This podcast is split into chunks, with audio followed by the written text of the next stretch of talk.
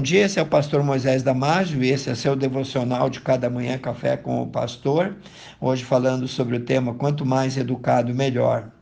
Nos Salmos 32, 8 e 9, diz assim o Senhor a cada um de nós: Instruir-te-ei, ensinar-te-ei o caminho que deves seguir, guiar-te-ei com os meus olhos, portanto, não sejais como o cavalo, nem como a mula que não tem entendimento, cuja boca precisa de cabresto e freio para que sejam dominados, ou seja, de outra maneira, não te obedecerão. Somos exortados pela palavra de Deus a não sermos parecidos com esses dois animais. Por quê?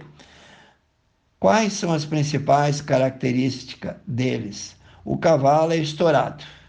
Basta um leve susto e ele dispara a toda velocidade, podendo derrubar o seu cavaleiro e as pessoas por perto, até cair em um precipício ou em um abismo.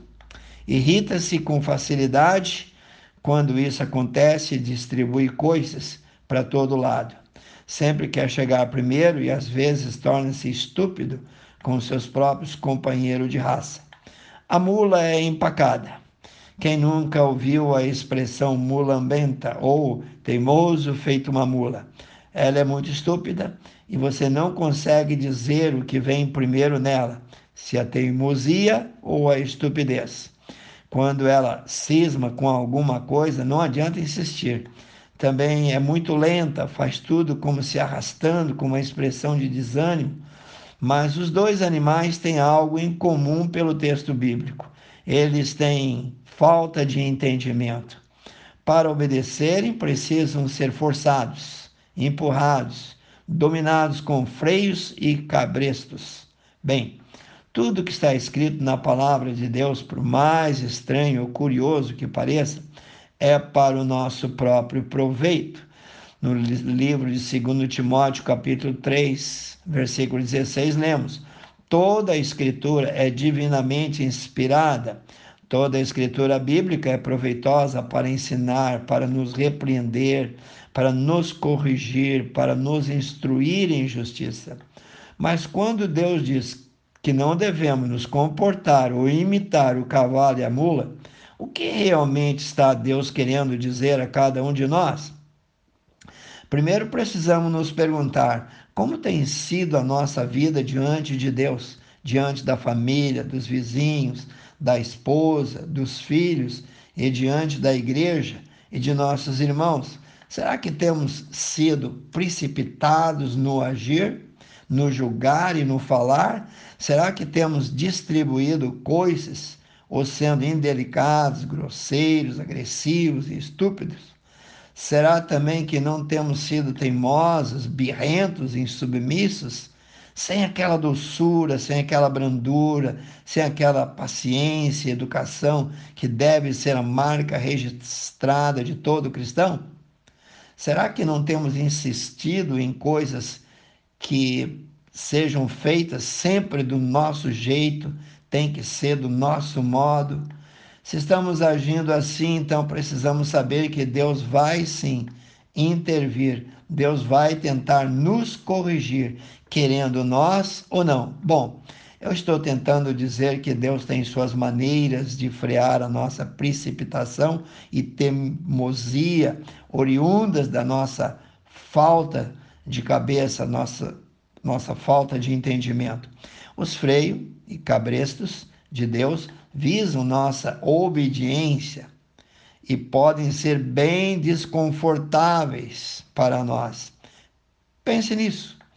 Os dois versículos que acabamos de ouvir no início são bem fortes, mas escritos estão para o nosso próprio bem, para o nosso próprio proveito. Ignorá-los seria pior.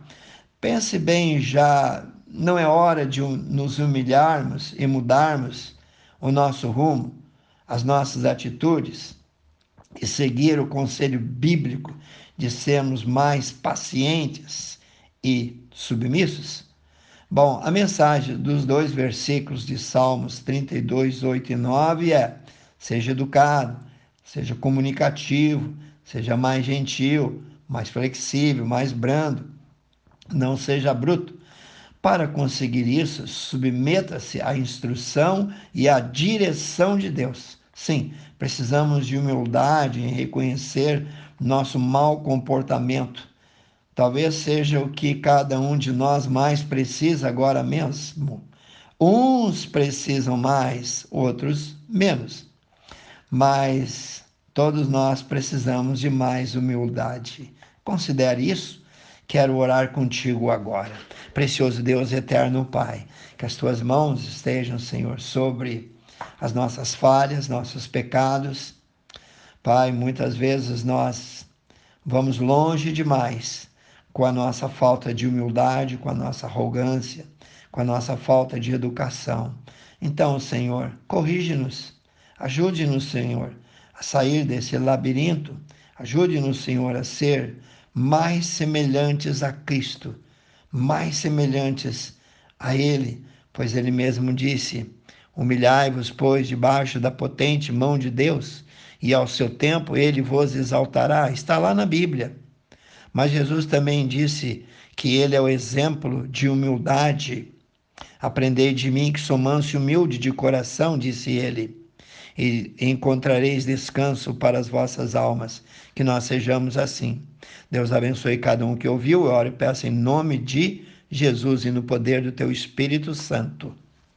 Se você gostou desse devocional, passe a seus amigos, vizinhos, colegas de trabalho, a todas as pessoas que você acha que é interessante. E eu te vejo no próximo Café com o Pastor.